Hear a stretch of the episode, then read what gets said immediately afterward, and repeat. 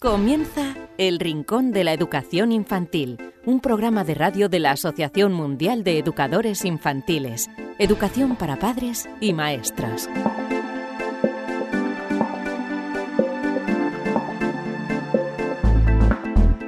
Hola a todos, queridísimos amigos y seguidores del Rincón de la Educación Infantil. Bienvenidos una semana más a este vuestro programa en el que tanto aprendemos de educación infantil. Hoy vamos a tener un programa especial y ahora entenderéis el por qué. Porque mm, habitualmente podéis escuchar a Marisol justo contestando a vuestras preguntas, pero hoy mm, vamos a cambiar. Hoy va a estar en la primera parte porque nos eh, visita no como experta del programa, sino como experta y de alguna forma eh, testimonio de un programa que se está emitiendo en, en, Movistar y que tiene que ver con una especie de gran hermano, eh, Big Brother para todos aquellos que nos escuchan fuera de España de la educación infantil. No exactamente, no se trata de un programa de convivencia como tal, sino que es eh, una escuela donde los niños, la vida secreta de los niños, una escuela donde eh, de alguna forma se estudian las reacciones que van teniendo eh, ante ciertos estímulos. Y una de las expertas que sale en el programa comentando em, cada reacción de los niños es Marisol Justo, nuestra experta, pero hoy, como digo, nos viene a hablar de ese programa, cómo ha sido la experiencia y lo positivo que, se lleva. Será en la primera parte.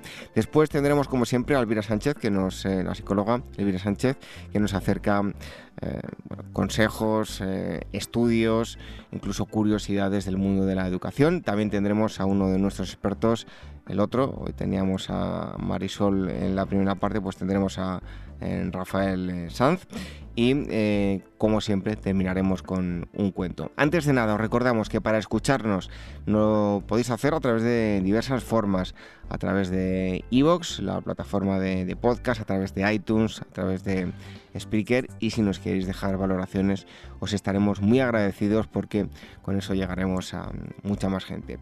Así que vamos a comenzar este programa número 126, recibido un fuerte Abrazo de este humilde servidor que os abra, David Benito, y enseguida estamos con Marisol Justo hablando de la vida secreta de los niños. Red de docentes comprometidos con la paz. La educación sin valores solo convierte al hombre en un demonio más inteligente. Por ello, AMEIUAF ha puesto en marcha este proyecto un docente comprometido con la paz es un profesional de la educación infantil o primaria que sabe y cree que la docencia es la tarea que más puede transformar la sociedad y que quiere conseguir un mundo mejor, más justo, más equitativo, más amable y en consecuencia más feliz.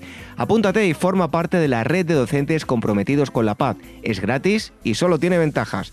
Visita la siguiente web uaece.org barra docentes comprometidos. Como dijo Nelson Mandela, la educación es el arma más poderosa que puedes usar para cambiar el mundo. Red de docentes comprometidos con la paz. El Rincón de la Educación Infantil, la radio de la Asociación Mundial de Educadores Infantiles.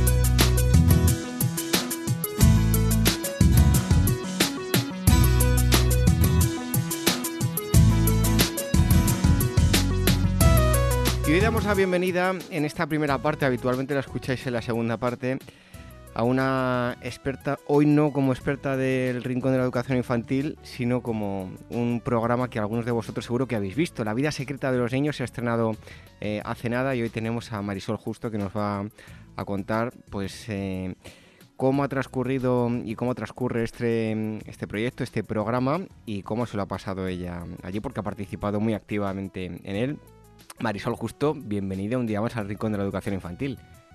Muchas gracias. Pues también en esta sección encantadísima de estar con, contigo y con todos nuestros amigos y amigas.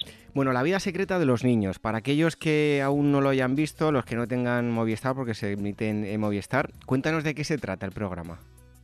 Ay, David, qué, qué pena me da que sea en un, en un canal de pago, como solemos decir porque creo que este tipo de, programas, de experiencias, deberían de ser en, canales eh, totalmente gratuitos, por, lo muchísimo que, nos aportan.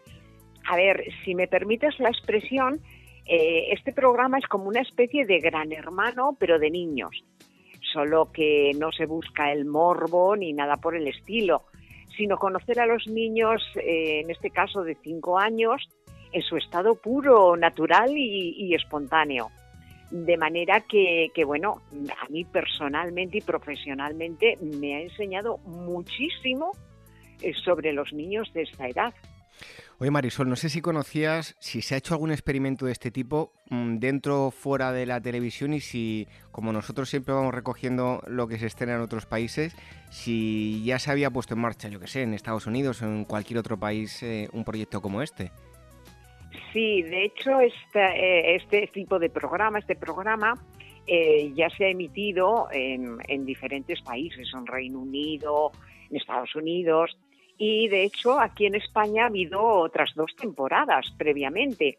Hubo una primera temporada con un grupo de niños de 3 a 4 años, una segunda temporada con niños de 4 a 5 años y la temporada actual en la que el grupo de, niños, eh, son 10 en total, eh, son entre 5 y 6 años. Eh, de manera que sí, ya hay experiencia previa. sí tengo que decir yo no he participado en las dos temporadas anteriores. El, equipo, mm, dirección, producción de esta temporada es totalmente nuevo y lo que se ha querido es partir de cero. Es decir, ha habido muchas reuniones previas a las grabaciones poniéndonos todos de acuerdo en qué es lo que queríamos, eh, lo que se iba a hacer y, sobre todo, lo más importante, el modo de hacerlo.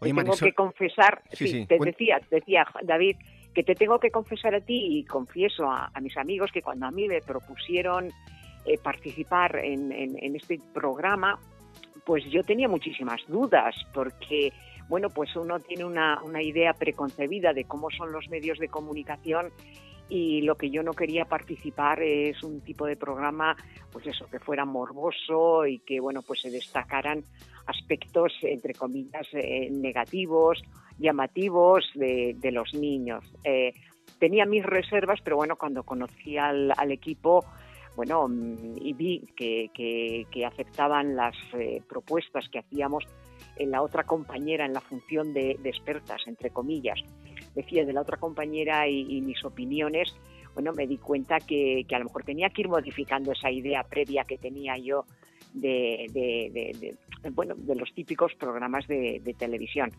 ¿Por qué? Pues porque han, dentro de lo que han podido han sido muy respetuosos con todo lo que nosotras dos hemos ido comentando. Oye Marisol, ¿y cómo hacían? Eh, ¿Vosotras eh, planificabais una serie de actividades para provocar una, reacción o ver cómo reaccionaban eh, los niños de una determinada forma? ¿Estaban allí libremente o tenían un, un maestro, una maestra en todo momento? Bueno, te cuento. En las reuniones previas a, las grabaciones, bueno, pues propusimos, porque lamentablemente son solo ocho capítulos, ocho programas, la temporada completa, entonces propusimos que, bueno, cada, cada programa o capítulo se dedicara a un aspecto mm, relevante, ¿no? De, digamos, de, todo el espectro que, significa la maduración de los niños. Pues eh, digo, pues por ejemplo, el primer programa es un poco sobre la adaptación, cómo los niños se adaptan a un, van formando un nuevo grupo, otro capítulo sobre emociones, otro sobre habilidades sociales, es decir, cada uno, eh, y ahí fuimos viendo qué tipo de actividades podíamos proponer, bueno, pues para que los niños fueran expresando eh, esa evolución que, estaban, que estaban teniendo.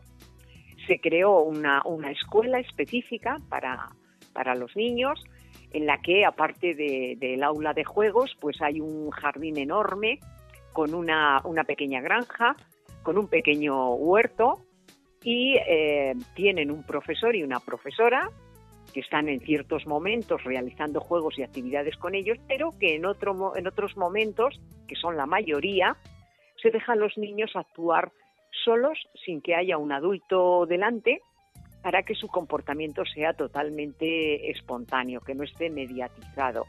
Y claro, pues hay creo que, más de, 20, más de 20 cámaras que están grabando en todo momento lo que hacen los niños.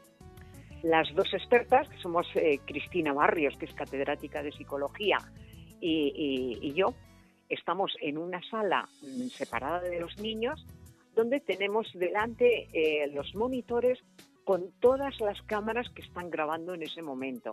Y lo que hacemos es estar observando eh, los comportamientos de los niños en lo que se está grabando en, todas esas cámaras. vamos comentando ya de momento lo que, lo que vamos viendo y al margen después eh, nos hacen una serie de entrevistas tanto a los niños como, a nosotras, bueno, pues eh, para dar explicación los niños o lo que ellos piensan sobre, bueno, pues comportamientos, situaciones, sobre lo que ha sucedido en las grabaciones y donde nos piden a las expertas de alguna manera que interpretemos un poco, que razonemos, que fundamentemos el porqué de esos comportamientos. Oye Marisol, ¿y cambia mucho em, eh, la actitud de los pequeños? Bueno, en este caso, eh, cuando creen que los adultos no les están observando, em, no sé, ¿cambia mucho la, su actitud? A ver, eh, hay cambios, cambian, cambian, pero cambian muchísimo menos de lo que yo tenía previsto. Es decir, yo tenía unas expectativas y como siempre, me encanta que después de tantísimos años trabajando con niños me sigan sorprendiendo, ¿no? Me han sorprendido porque sí hay cambios, pero son cambios sutiles. No creas que son cambios tan evidentes. Y eh, sobre todo muchos de los cambios eh, se deben más, bueno, pues a picardías que tienen eh, cuando dicen, ahora que no nos ven, eh, es decir, eh, que todos son unos, comportamientos tan diferentes, pero de alguna manera sí, sí, sí que hay cambio, porque está el no sentirse censurados por un adulto, el no sentir que hay un adulto que puede mediar en los conflictos, sino que los resuelven ellos solos, eh, sí hay cambios. Em, ¿Y cómo es una casa sin adultos, Marisol? ¿Puede llegar a ser, no sé si te ha sorprendido esto o no, mucho menos caótica de lo que podemos llegar a pensar? Sí, sí, sí, sí, sí, sí. Eh, bueno, puede aparentemente haber el caos de que en un momento determinado los juguetes estén tirados por el suelo o que haya momentos en los que los niños juegan a lanzar los juguetes al aire, pero como un juego más. Pero no, no es tan caótico eh, como pudiéramos pensar porque los niños sí son capaces de establecer su propio orden. E incluso, bueno, pues en momentos en los que eh, han jugado a lanzar juguetes, eh, siempre hay alguno que dice, pero ¿qué estás haciendo? Ahora lo tenemos que recoger. No, mm, vas viendo cómo son las reacciones de los niños, incluso cuando no están los profes delante. Oye Marisol, y yo no sé si en esto participasteis o ya eh, estaba cuando, cuando eh, empezó el programa y empezó vuestro trabajo, pero eh, ¿se siguió algún criterio para hacer el casting, algún tipo de perfiles diferentes en los niños? Pues tengo que decir que en realidad no. Yo también pensaba que, que sería así, pero, pero no. En realidad la mayoría de niños estaban ya en agencia, luego los papás eh, los habían inscrito en, agencias que se dedican precisamente pues eso a castings o, a, ofrecer niños para que participen en, diferentes programas de televisión. Y otros sencillamente se hizo un casting para los que los que faltaban. Son niños de diferentes puntos de España eh, incluso bueno pero porque coincidió eh, niños que proceden algunos del de, ámbito rural, como por ejemplo Oscar, que es de Celaya, en, pleno mm, Valle del Paz y que vive en una granja. Y, bueno, pues niños que viven en Barcelona, en el pleno centro de Madrid, eh, niños de alguna población cercana a Valladolid, de Sevilla, es decir, de cualquier punto de España. Y no hubo un criterio determinado, ni se pidió un perfil determinado, únicamente sí una edad y que tuvieran disponibilidad eh, los padres, claro, para poderse desplazar, los que eran de fuera de Madrid, para estar el tiempo de, grabación, estar en, Madrid, evidentemente. Oye, Marisol, ¿y ellos en ningún momento sabía que se les estaba grabando?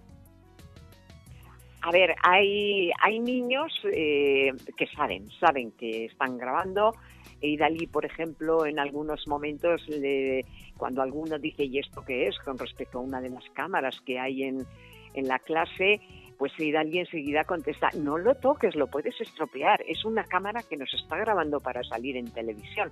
Es decir, se ve que Idali ya tiene experiencia, ya ha participado en más programas y sabe perfectamente lo que es una cámara.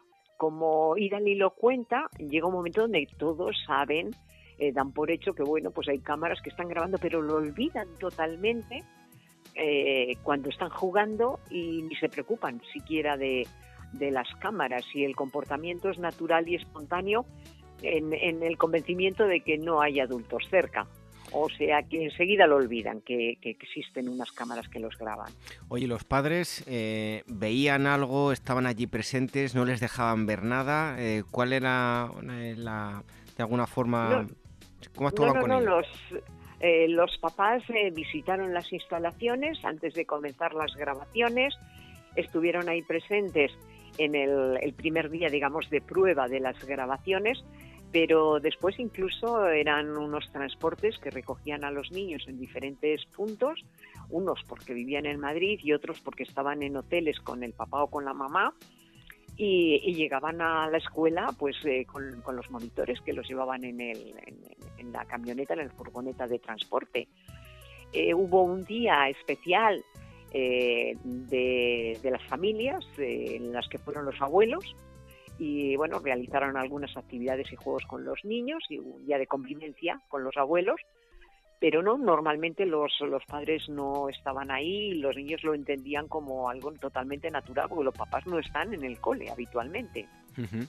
Bueno, es una actividad de la que hemos hablado aquí, en varias escuelas lo hacen, llevar a los abuelos y que, y que estén con los pequeños y aquí pues también vais a tener la oportunidad de verlo en, en televisión. Marisol, ¿qué es lo que más te ha sorprendido del programa? Uy, muchísimas cosas. Primero, mi primera experiencia en, en un programa de televisión, eh, en el que, bueno, tengo que decir que, que bueno, éramos un equipo de, de, de, de, yo creo que como 50 personas, eh, trabajando desde cámaras, ayudante, equipo de arte, muchísimas personas y me ha casi, sorprendido... Casi, casi, casi como en el rincón de la educación infantil, ¿eh? De, de equipo. sí, verdad, igualito.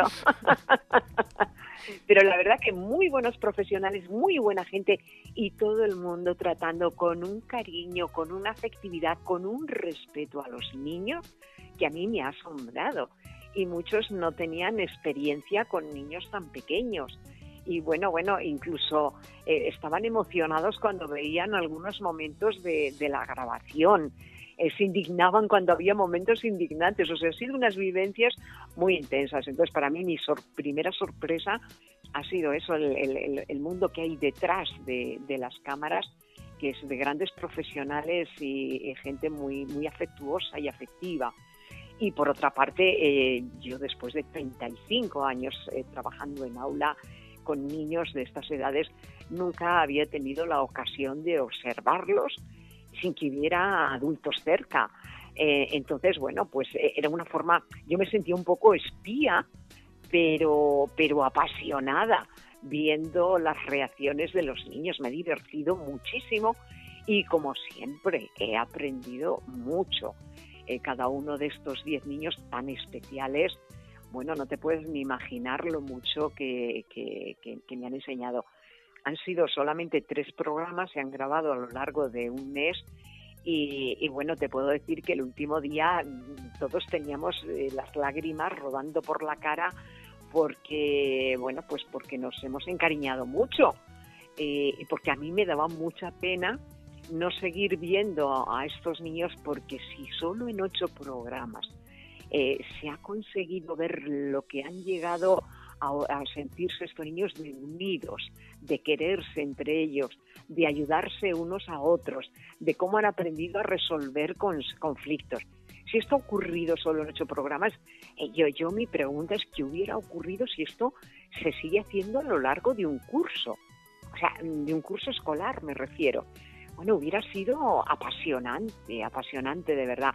Yo no quiero eh, de alguna manera eh, contaros lo que ocurre en el resto de capítulos, pero os tengo que decir que, que bueno, se viven momentos apasionantes 100% con ellos. Bueno, Marisol, imagino que, que habrá habido eh, en algunas ocasiones que tanto tu compañera como, como tú eh, pues habéis acertado en la, eh, en la reacción de los niños con una determinada conducta y en otras no, ¿no? Habrá habido un to de todo un poco. Uy, en, en muchas nos han sorprendido. Eh, sí es cierto que bueno, muchos comportamientos son muy típicos de los eh, niños de esta edad, pero como siempre nos han demostrado que nuestras expectativas eh, se pueden quedar mucho más bajas de, lo que ellos nos demuestran que son capaces de, hacer. Y sobre todo a nivel relacional. sobre todo también que pronto con cinco años se empiezan a ver diferentes perfiles eh, de, que son la base de la personalidad que posteriormente se va a ir desarrollando. Pero, pero se ven diferentes perfiles. Vemos, eh, por ejemplo, una niña de cinco años eh, que es excesivamente responsable, cómo se siente frustrada cuando no logra cumplir con la responsabilidad que ella sola ha asumido sin que nadie le diga que lo haga. Por ejemplo, Sofía en este primer programa eh, se compromete y se responsabiliza de cuidar de los huevos de las gallinas, pues tenemos una granja muy interesante, y en un momento determinado ya encuentra un huevo de avestruz y otra niña coge el huevo de avestruz para llevarlo a otro sitio, se le cae el huevo de avestruz, entonces eh, eso se convierte en un drama. Eh, porque la niña que lleva el huevo además es una niña que adora tanto a los animales que ella sola, con cinco años, ha decidido convertirse en vegetariana, cuando los padres son 100% carnívoros. Pero ella ha decidido solita, con cinco años, convertirse en vegetariana porque eh, ha averiguado que para comer carne primero hay que matar a los animales para luego tenerla, cocinar la carne. Entonces ha decidido que no, que ella no va a comer carne ni pescado ni, ni nada que sea de un animal. Bueno, tenemos una activista en potencia, ¿no? Desde chiquitita. Ah, sí, sí, pero 100%. y además cuando la niña lo explica y le hacen más preguntas, pero bueno, ¿y tú por qué dices que, que, que, quieres ser, por qué has decidido ser vegetariana? Porque yo no quiero que maten a ningún animal, ni pez ni, ni, ni carne. Eh, no, no quiero. Y entonces le dicen, ¿pero por qué? Y entonces la pobre niña empieza a saltar lágrimas y dice, porque yo no quiero que maten a ningún animal para que yo pueda comer. Es decir, lo está sufriendo. No, no, no, es increíble. Eh, bueno, y como eso, pues, pues vemos los perfiles de cada uno de los niños. Es de verdad que David ha sido apasionante porque no se ha hecho nada específicamente para que fueran surgiendo esos, esos perfiles. Y, y han surgido, han surgido y algunos bueno, bueno, bueno, es que han sido increíbles, ¿eh? Oye, Marisol... no, quiero yo reventar el resto de capítulos, pero de verdad que, cualquiera que lo vea les va a emocionar muchísimo. Pues aprovecho esto que nos cuentas para preguntarte, eh, después, con la experiencia de este programa, con la experiencia en las aulas durante tantos años, em, ¿ese tipo de perfiles eh, nace innato con la persona o el entorno eh, te lo va mm, creando o es un cúmulo de todo? a ver, yo estoy convencida de que hay una, una parte genética que tiene un gran peso específico. Evidentemente nacemos ya con, con un tipo de temperamento que viene marcado por nuestros genes. ¿Qué es lo que ocurre? Que luego hay un entorno eh, que, que, que, nos va ejerciendo pues, mucha influencia. Imaginemos, por ejemplo, que un niño nace con un temperamento muy fuerte, es un niño que se enfada por todo, pero imaginemos que bueno, tiene una familia y un contexto social eh, que desde muy chiquitito le va, le va enseñando que, eh, que enfadarse no resuelve las situaciones, que le van ofreciendo estrategias, herramientas para que él vaya controlando esos enfados, ¿qué es lo que ocurre? Que va creciendo, siendo cada vez un niño eh, que se autorregula mejor, que se autocontrola mejor, con lo cual, aunque tenga ese temperamento, es un niño que es muy capaz de, conservar el equilibrio emocional incluso en esas situaciones que pueden provocar su, enfado o su ira, que es la, emoción correcta.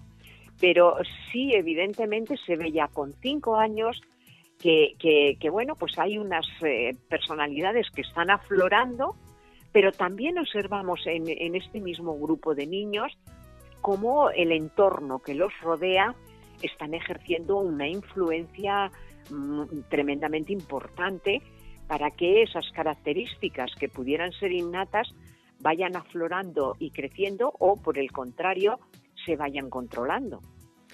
Bueno, pues como vemos, la experiencia que has tenido es muy positiva. Eh, ¿con qué te quedas de todo lo que has vivido? Y no sé si tienes algún favorito, favorita o, todos. Uf, es que, es que, es que tengo 10 favoritos. es el grupo de 10 niños son 10 favoritos porque cada uno es adorable en una medida eh, diferente. Pues te, voy a eh, preguntar, Marisol, a ver, ¿cuál de ellos dices, ¡ay, qué rico! Es que qué bueno es y cuál de ellos dices, ay, qué gracioso, qué malo es, pero qué gracioso. Eh, yo te diría que tengo 10 10 niños que, ricos son en momentos determinados y, y, otros 10 que es qué pícaro, qué bichillo, pero qué encantador. Es que, es que de verdad, eh, yo, yo os invito a que, a que veáis los programas, porque incluso el que pudiéramos pensar que el primer día que llega a la escuela empieza a pegar a unos, a otros, a otros, eh, eh, luego vamos viendo cómo en el fondo es un niño que el problema que tiene es de, inseguridad en sí mismo y, cómo, bueno, pues la relación afectiva progresivamente con el resto de niños del grupo cómo, cómo provocan que vaya cambiando e, intente autocontrolarse en esos momentos eh, eh, que, que, aflora la, rabia, ¿no? De verdad que no hay ninguno al, al, que digas, bueno, eh, con este niño yo, yo no me lo llevaría a casa, ¿no? Que pudiera ser, que hubiera aparecido alguno decir, por Dios, yo a este ejemplar no me lo llevo a casa. Sin embargo, yo a los 10 me los llevaría, no juntos, pero en pequeños grupos yo me los llevaría a mi casa. Sí, sí, sí, sin duda. Bueno, pues os invitamos a todos a que lo veáis y que veáis también a, Marisol, que bueno, ahora mm, vamos a compartir también en el, en el Facebook de, de ese tráiler para que la veáis también eh, eh, riéndose y comentando cosas de, los niños. La vida secreta de los niños, de momento en Movistar, pero seguro que en breve lo vais a poder ver en, en, otros lugares, eh, por, redes sociales. Una vez que se emita, seguro que hay mucha mayor accesibilidad al visionado de, los programas. Marisol, muchísimas gracias por haber estado aquí. Y oye, que, que tenemos preguntas por ahí en la recámara que van con retraso ya, ¿eh? Pues eh, nada, como yo siempre estoy encantada de pasar estos buenos ratos contigo y con nuestros amigos, pues cuando tú quieras, yo ya estoy ahí preparada, preparada para ir respondiendo preguntas cuando tú quieras. Marisol, un fuerte abrazo, hasta pronto. Igualmente, un abrazo.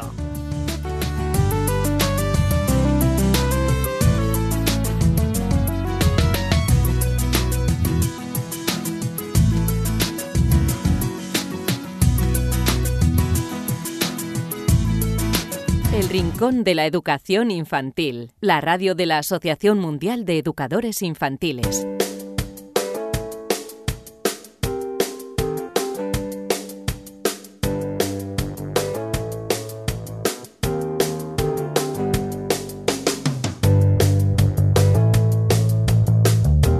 Tras la entrevista de hoy es el momento de hablar de eh, estudios que mm, nos dan pautas también muchas veces para lo que tenemos que hacer y lo que no con los más pequeños. Y como siempre nos acerca la psicóloga Elvira Sánchez, que ya está aquí con nosotros. Bienvenida un día más. Pues un placer como todas las semanas. ¿Qué nos traes hoy, Elvira?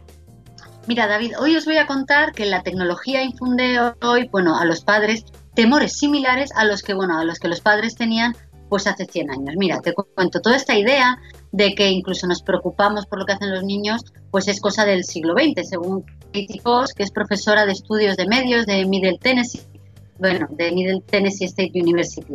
Pero cuando se trata de tiempo de pantallas, esta experta dice que, bueno, que todo lo que estamos haciendo es reinventar la misma preocupación que estábamos teniendo hace, bueno, que estábamos teniendo en los años 50, hace muchos años. Y te explico, mira, cierto que las ansiedades ¿no? en estos días parecen particularmente agudas o importantes, como por supuesto siempre la han sido. Eh, los teléfonos inteligentes tienen una presencia muy personalizada, estamos hablando de 24 horas al día, 7 días por semana en nuestras vidas, pues que alimentan los temores de los padres, bueno, a que haya comportamientos un poco, sus hijos tengan comportamientos antisociales y, bueno, y ¿no? En cierta forma. Sin embargo, no, es el a lo que hacen los niños fuera de su vista. En las generaciones anteriores esto a menudo significaba que los niños, bueno, vagabundeaban por su cuenta, por la calle y no sabías muy bien pues dónde estaban, ni qué hacían, con quién hablaban, de qué hablaban. Pues bien, la diferencia es que en estos días es lo mismo, pero bueno, escondidos en su habitación y chateando bueno, con extraños online o buscando información que se puede encontrar fuera de fuentes pues no fiables. Antes era un extraño que había por la calle, unos amigos que los padres no conocían y ahora pues realmente lo sigue siendo, solo que ha cambiado el cómo, pero el fondo, pero el fondo realmente es que sigue siendo el mismo. Y es que es cierto, ¿no? Eh, porque antes eh, nos decían no hables con extraños y ahora por internet a nuestros hijos les decimos exactamente lo mismo. Sí, mira, y es que además, según esta experta, hace, bueno, menos de un siglo, la radio, la radio pues desató terrores similares. Te explico, mira, ya en 1931, el periódico estadounidense Washington Post, en 1931, ¿eh? o sea, hace bastante, Sidonie Munster, que bueno, es la directora de la Asociación para el Estudio del Niño, decía sobre la radio. La radio parece eh, encontrar a los padres más indefensos de lo que lo hicieron el automóvil, las películas, bueno, y otros invasores del hogar anteriores, porque no se puede apagar o mantener a los niños alejados. Y agregó que la mayor preocupación que la radio les estaba causando a los padres era pues cómo interfería en otros intereses, la conversación, la práctica musical, los juegos en grupo, la lectura. Pues a ver, es un poco lo mismo que nos pasa ahora, que si está chateando o, viendo a saber qué cosas en internet o películas o lo que sea, pues esto interfiere con otros intereses. Y también por aquella época, a principios de la década de 1930, un grupo de madres de Scrasdale, que es, bueno, eh, es un barrio que está en Nueva York, un área residencial, presionó a las emisoras de radio para que cambiaran los programas que consideraban demasiado estimulantes, atemorizantes y emocionalmente abrumadores, ¿no? Para los niños, según explica Margaret Cassidy, que es historiadora de medios de la Universidad de Adelphi de Nueva York y autora de una crónica de niños y medios de comunicación estadounidense.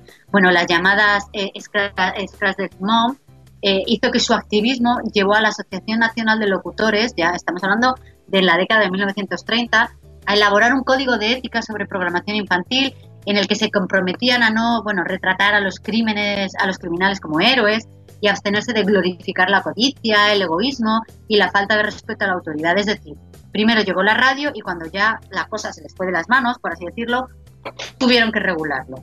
Y luego llegó la televisión. Y entonces pasó, bueno, prácticamente lo mismo que había pasado con la radio. Llegó la televisión y estalló, bueno, la conciencia en la conciencia pública como, un, como, bueno, con gran velocidad sin igual, porque en 1955 ya más de la mitad de los hogares norteamericanos estadounidenses tenían, bueno, un equipo blanco y negro, según Michelle eh, Stephens, que es historiador de medios en la Universidad de Nueva York. Y como te puedes imaginar, pues se dio de nuevo. Y un estudio de la Universidad de Stanford en 1961 sobre 6.000 niños, 2.000 padres y 100 maestros descubrió que más de la mitad de los niños estudiados veían programas para adultos, como westerns, que eran muy populares por la época, espectáculos delictivos y programas bueno, que presentaban problemas emocionales. Y los investigadores bueno, estaban realmente aterrorizados, horrorizados ante bueno, la violencia televisiva que estaba presente incluso en la programación infantil. Pero para final de esa década, estamos hablando de la década de los 60, el Congreso había autorizado pues un millón de dólares, que aproximadamente poco al cambio, teniendo en cuenta bueno, los años que han pasado, serían 7 millones de, dólares de hoy en día, para estudiar los efectos de la violencia en televisión, lo que provocó, bueno, literalmente miles de proyectos en los años siguientes, según explica, eh, bueno, explican los investigadores de la época. Y esto llevó finalmente a que la Academia Estadounidense de Pediatría adoptase ya en 1984 la primera recomendación de que los padres limitasen la exposición de sus hijos a la tecnología. Estamos hablando del año 84 y estamos hablando de la televisión, o sea, mucho ha llovido desde entonces. La Asociación Médica argumentó que la televisión, bueno, enviaba mensajes poco realistas sobre las drogas y el alcohol y podía incluso conducir a la obesidad y, bueno, y podía alimentar también la violencia y 15 años más tarde, en 1999, emitió su, su, su edicto de que los niños menores de dos años no deberían ver la televisión en absoluto. Bueno, esto ya lo hemos hablado en, en anteriores programas, ¿no, Elvira? Sí, no, esto de que los niños menores de dos años, eh, en aquella época hablaban de las pantallas de televisión, pero bueno, más tarde esta, esta recomendación, que es como, te, como hablamos, que lo hemos hablado aquí, se extendería a otro tipo de pantallas, de que los niños menores de, de dos años horas frente a pantallas. Bueno, pues lo cierto es que bueno, la chispa de esta decisión es curioso porque bueno, fue el programa infantil británico Teletubbies, mundialmente conocido, que presentaba, a ver, estamos hablando del año 1999, ¿vale? Ha cambiado mucho a los Teletubbies que han visto mis hijos de, mm, de 7, 5 y 2 años, ¿vale? La chispa de esta decisión fue el programa de los Teletubbies que presentaba a los humanoides retozando con televisores incrustados en sus abdómenes, ¿no? Pero la extraña, no sé, presunción televisiva de que los televisores eh, no eran el problema. A ver, el problema era que los Teletubbies se dirigían a un público muy pequeño y a quienes los médicos prestaban decían, ¿no? Que, que, la, que, o sea, que lo que es aprender a hablar y a comunicarse debería depender de los padres, según Donald Sheffield, y no de la televisión, y mucho menos de programas de este tipo de color y fantasía, como, lo, como los catalogaban por la época. Y una pediatra de la Universidad de Washington y, bueno, expresidente del comité de la Asociación Americana de, Pediatría solicitó, solicitó la, esta recomendación. Pero bueno, luego llegaron los videojuegos, hemos pasado la radio, la televisión y luego llegan los videojuegos. Pues eso precisamente te iba a comentar, Elvira, que imagino que con los videojuegos sucedió lo mismo, ¿no? Pues mira, los videojuegos presentaron, a ver, pasó prácticamente lo mismo, pero bueno, fue un desafío un tanto distinto. Mira, décadas de estudio realmente no han podido validar el miedo más frecuente, ¿no? De que los videojuegos violentos fomenten el comportamiento violento. Pero desde el momento en el que los eh, juegos, los videojuegos surgieron como una fuerza cultural a principios de la década de los 80, pues obviamente los padres se preocuparon y mucho por la forma en que los niños pues podían perderse en videojuegos tan simples o tan repetitivos como el Arkanoid, el Pac-Man, Asteroides, Space eh, Invaders, eh, Tetris, en fin, ¿sabes? Estos juegos al principio eran como muy básicos, ¿no? Ahora han evolucionado mucho, han evolucionado mucho, pero al principio era, pues eso, un circulito, circulitos y rayitas. La cosa no daba para más. Mira, algunas, incluso algunas ciudades buscaron restringir la difusión de estos videojuegos y, por ejemplo, en Mesquite, en Texas, se insistió mucho en que un grupo, el grupo de menores de 17 años pues tenían que, jugar estos juegos bajo supervisión de los padres, porque muchos padres imaginaban los recintos donde los adolescentes jugaban estos videojuegos, los recreativos, ¿no? Como guaridas de vicio, de tráfico ilícito, de drogas y sexo. Escribió eh, en, el Smithsonian eh, Michael Zeta Newman, eh, Newman, que es historiador de medios de la Universidad de Wisconsin-Milwaukee. Esta vez algunos expertos bueno, fueron un poquito más comprensivos con los niños porque decían que los videojuegos podían aliviar, aliviar un poco la ansiedad y alimentar el deseo ancestral ¿no? de los niños de estar totalmente absortos en una actividad en la que están fuera de peligro y no pueden pensar en otra cosa, según Robert Millman, que es especialista en adicciones del Hospital de Nueva York. Incluso el Centro Médico de la Universidad de Cornell, según, según publicaba el New York Times en 1981, los consideró alternativas benignas al juego eh, y a inhalar pegamento. O sea, no es que fuera bueno, es que era un mal menor, según decían. Y bueno, después de los videojuegos llegó Internet. Internet, a ver, inicialmente era promocionado como una autopista de la información, que podía conectar a los niños con el conocimiento en el mundo, ¿no? Y obtuvo, pues un pase similar para, digamos, ayudar con la tarea y la investigación. Sin embargo, a medida que Internet comenzó a unir a las personas, a menudo eh, de maneras que, que, bueno, conectaban las personas previamente aisladas, pues mira, las preocupaciones, pues como pasó con la radio, como pasó con la televisión o con los videojuegos, pues las preocupaciones familiares uh, resurgieron. Sheila Azara, que es una, abuela, una señora de avanzada edad de California, recuerda haber aprendido sobre las salas de chat de AOL a principios de la década de los 90 y descubrió que eran un lugar hostil. Y, y, te cuento, los padres, bueno, los adolescentes con padres más permisivos que llegaron a la mayoría de edad en los años 90, recuerdan estas salas como lugares donde, bueno, pues niñas de 17 años podían fingir ser un, bueno, un hombre de 40 años y lo peor de todo, y viceversa, y hablar de, bueno, sexo, drogas y rock and roll, bueno, temas mucho más mundanos que como los acontecimientos, pues de una manera, pues que no podían hacerlo de otra manera, es decir, mm, ciertamente eh, escudándose en un, en un alias y podías, digamos, hablar de temas que no podías hablar con amigos porque, bueno, al fin y al cabo era cara a cara. Es decir, la privacidad era algo que habían traído eh, estas comunicaciones entre, entre personas a través de Internet. En fin, bueno, que, que, como con cada cambio siempre ha habido polémicas y, bueno, y padres preocupados. Así que, a ver, no sé si los padres de ahora nos preocupamos más, que no creo. Lo que sí es cierto es que el afán de proteger a nuestros hijos eh, pues nos viene desde las cavernas, ¿no? Hace millones de años, pues eh, eran los osos lo que nos preocupaban o u otros depredadores y en su día fue la radio, en su día fue internet, los videojuegos, la tele, en fin. Siempre ha habido preocupaciones y, y bueno, y siempre los padres pues nos hemos preocupado mucho. Y siempre lo seguiremos haciendo y las futuras generaciones pues, lo harán de las nuevas tecnologías que, que vayan llegando. Así que esa preocupación siempre, siempre va a existir. Son los estudios que nos acercan la psicóloga Elvira Sánchez. Muchas gracias y hasta el próximo día. Pues aquí estaré como todas las semanas.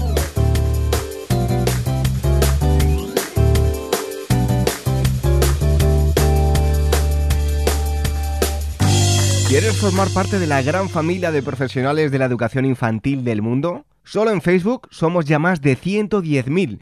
Asociate hoy mismo y empieza a disfrutar de gran cantidad de ventajas de las que ya disfrutan maestros como tú. Y cuantos más seamos, más podremos hacer por mejorar la calidad de la educación que reciben los más pequeños. Todos los detalles en la web de la Asociación Mundial de Educadores Infantiles www.uaece.org. El Rincón de la Educación Infantil, la radio de la Asociación Mundial de Educadores Infantiles.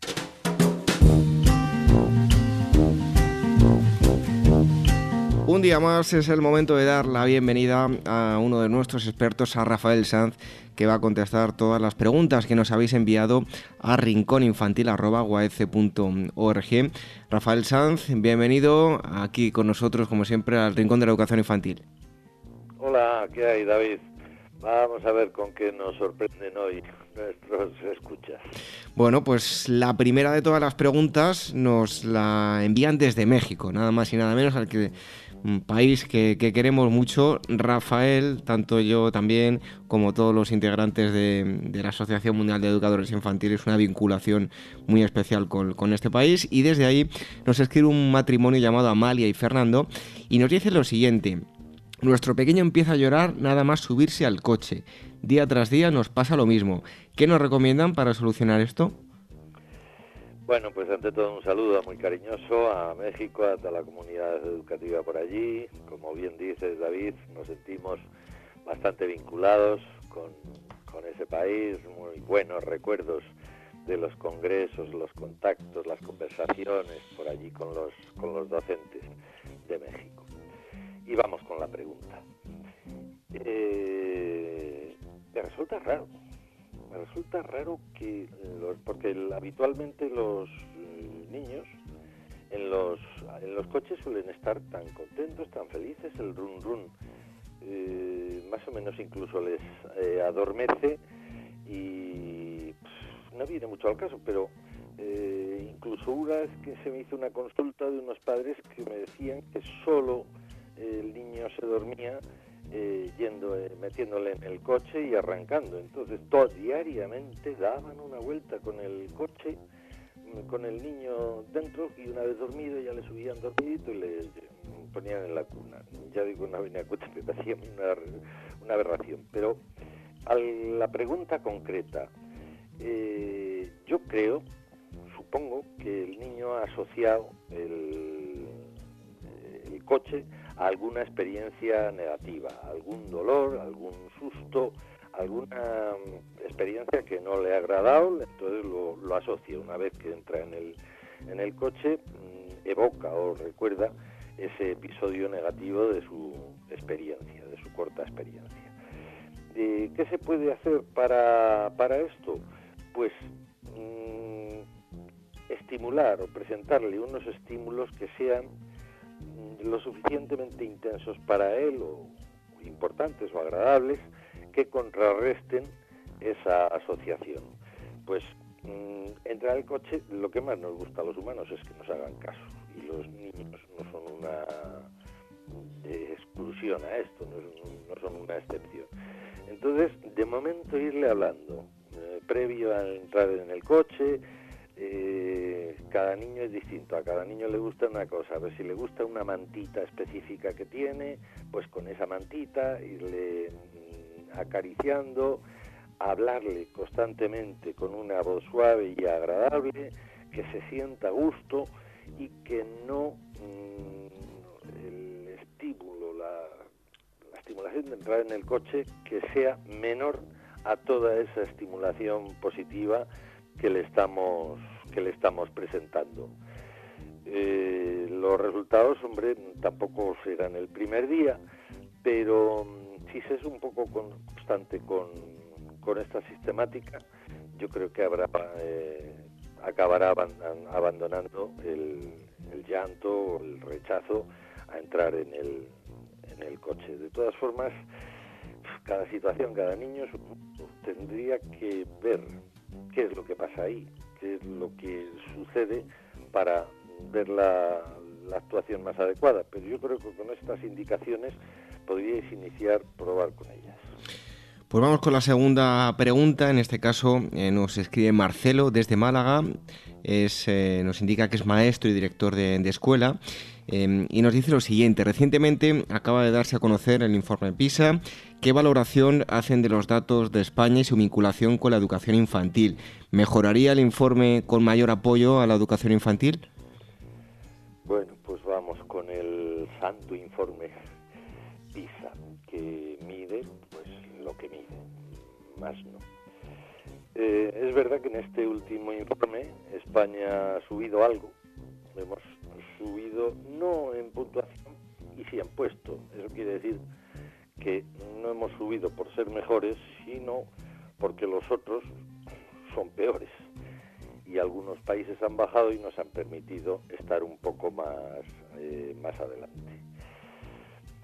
Sobre PISA, bueno, hay países, y a mí me consta, China, que mm, está preocupadísima por los resultados de PISA e incluso en algunos colegios eh, el es más que una escolarización es un entrenamiento escolar para superar las pruebas de, PISA porque lo tienen como orgullo nacional el aparecer en los primeros eh, puestos de PISA. no sé, independiente de todo esto, Marcelo, ¿qué es lo que pretendemos? Que los niños optimicen su desarrollo y lo hagan en una esfera afectiva, cordial, agradable. Pues independientemente de PISA, que la educación infantil influye y decisivamente en todo eso yo creo que es una cosa que nadie discute. Todos los, yo estoy en educación infantil, entonces cada vez que hablo con docentes de primaria, pues me comentan que se nota mucho, se nota mucho los niños que vienen de escuela infantil o de los que vienen de padres, abuelos, cuidadoras, etcétera. Eh, para mí, cosa que me creo, la educación infantil es un elemento básico que influye decididamente en la escolarización posterior y el rendimiento, cuando se hace bien, cuando los programas, las actividades, los procedimientos, el equipo educativo valora, evalúa, todo esto es crucial. Entonces, independientemente de PISA, la educación infantil, a ella, a ella, porque estamos viendo resultados y cada día más y mejores. Bueno, pues esa es la segunda pregunta que nos enviaba Marcelo desde Málaga sobre el, nos preguntaba sobre el informe PISA. Y en último lugar tenemos a Luisa María, que no nos indica desde dónde nos escribe, y nos indica lo siguiente. Nos empeñamos en llegar de juguetes, bueno, imagino que será, eh, nos empeñamos en llenar de juguetes las habitaciones de, de los pequeños en Navidad, pero no sería eh, intuyo yo que lo dice positivamente, ¿no sería mejor regalarles unos buenos padres para reyes? Es decir, que los padres sean el mejor juguete, que dediquen el mayor tiempo que puedan a sus hijos jugando, hablando con ellos y compartiendo el mayor número de horas posible con ellos. Soy educadora y veo en ciertos padres un desapego muy pronunciado. Bueno, Luisa María, colega, también yo soy docente. Es evidente lo que, lo que me planteas. Lo decíamos en la primera pregunta, la que nos planteaba Amalia y Fernando desde México, que lo que más nos gusta a los seres humanos es que nos hagan caso, que nos quieran, que sintamos afecto de las personas que nos, que nos rodean. Y eso es lo que buscan los niños.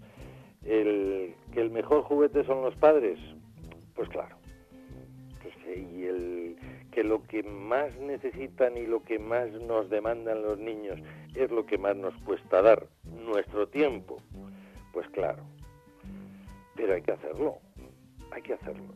No el máximo posible, no que el niño sea el centro de atención, no que no podamos hacer nada. Todo tiene una medida y ahí tenemos que estar. El niño también tiene que ser autónomo en sus actividades, tiene que saber entretenerse solo, tiene que saber eh, iniciar nuevos retos eh, ante situaciones que la vida le plantea y lo tiene que hacer autónomamente pero los padres, claro que debemos de, dedicar tiempo y tiempo agradable, sobre todo tiempo mucho de calidad. Si no se puede por la vida que llevamos, de que es tan que nos deja tan poco espacio para lo que queremos eh, hacer, pues de momento tenemos que buscarlo, esos momentos.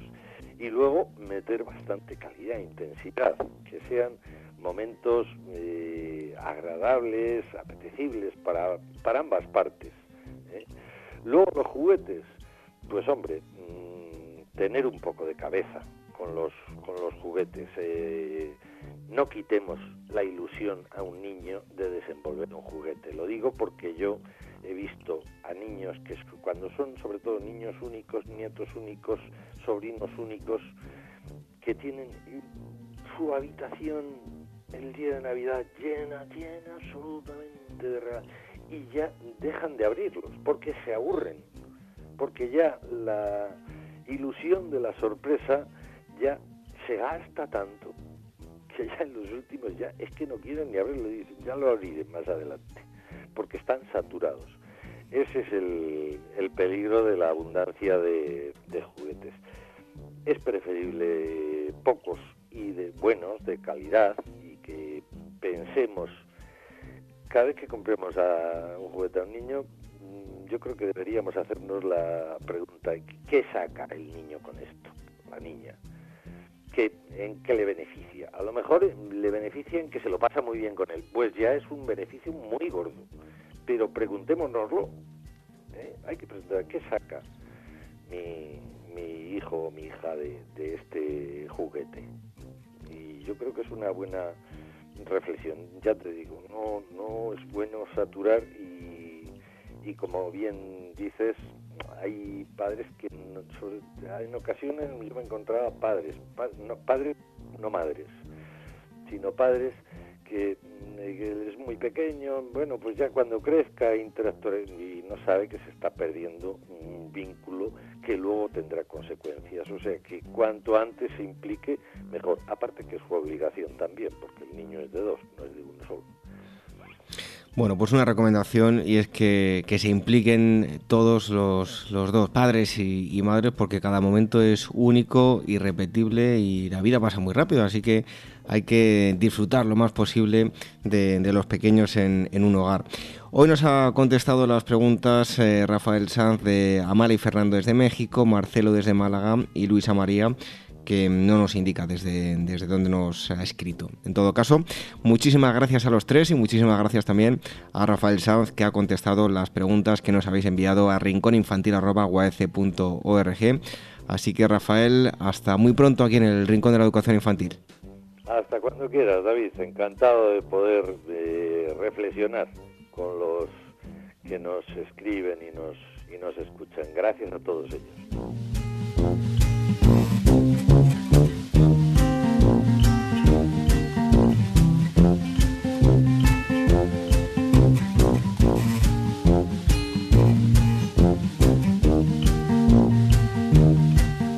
Red de docentes comprometidos con la paz.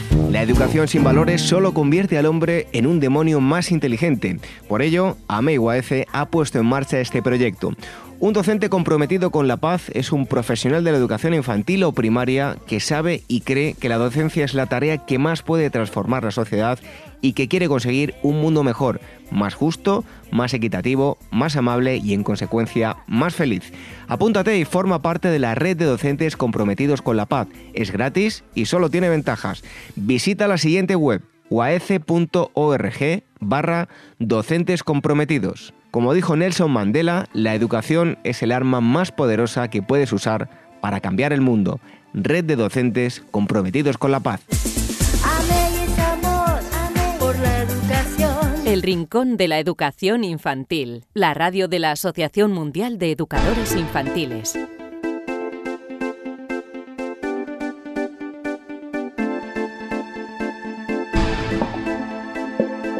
Fantástica esa entrevista, esa experiencia de la que ha disfrutado y que nos ha transmitido Marisol Justo, em, de la vida secreta de, los niños, un eh, programa de televisión en el que son observados, se crea una escuela ficticia y son observados a través de cámaras de las diferentes reacciones ante diferentes eh, estímulos. Eh, ha estado con nosotros Marisol Justo, que además de ser una de las expertas que habitualmente contesta vuestras preguntas, pues también ha participado muy activamente en este programa La vida secreta de los niños.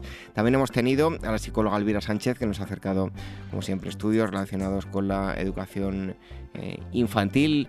Em, Rafael Sanz ha contestado a vuestras preguntas y enseguida os vamos a dejar con un cuento.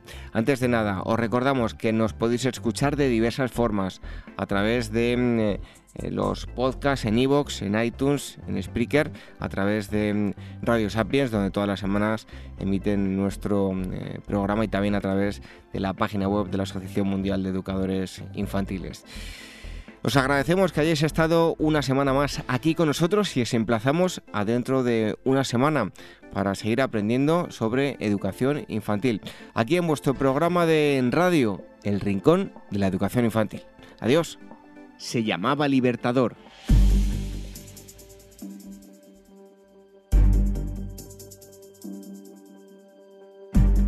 Había una vez un apuesto y valiente guerrero que luchaba por su patria sin descanso, junto a sus bravos hermanos. Hermanos sí, aunque no de sangre, porque los hombres en la guerra se cuidan y defienden como hermanos de lucha que son. Él, junto con sus compañeros, luchaba en los llanos y montañas, cruzando mares y ríos para que su patria fuera libre y feliz. ¿Cómo le temían los enemigos? Porque era un hombre bravo de verdad cómo se contaban sus hazañas y hablaban de su bondad. Sí, por sus grandes hazañas ganó el grado de general. Ah, siempre andaba a caballo y se le conocía por el general del caballo blanco. Pues bien, ese gallardo guerrero tuvo un caballo muy valiente, tanto que una vez le salvó la vida. Un día, cuando estaba lejos de sus compañeros de tropa, el general del caballo blanco fue sorprendido por sus enemigos que le dispararon tratando de matarlo. Pero su valiente caballo se alzó en dos patas, dio un gran relincho y lo cubrió recibiendo las balas. Herido como estaba, se dejó montar por su jinete y escapó corriendo muy veloz hasta llegar junto al resto de la tropa. Cuando el guerrero estuvo a sus hombres que lo recibieron llenos de alegría, se desmontó y les dijo, ¡Curen al caballo, no quiero que muera! Él me salvó la vida. Le pasó la mano cariñosamente por el lomo y dijo, desde hoy te llamarás Libertador.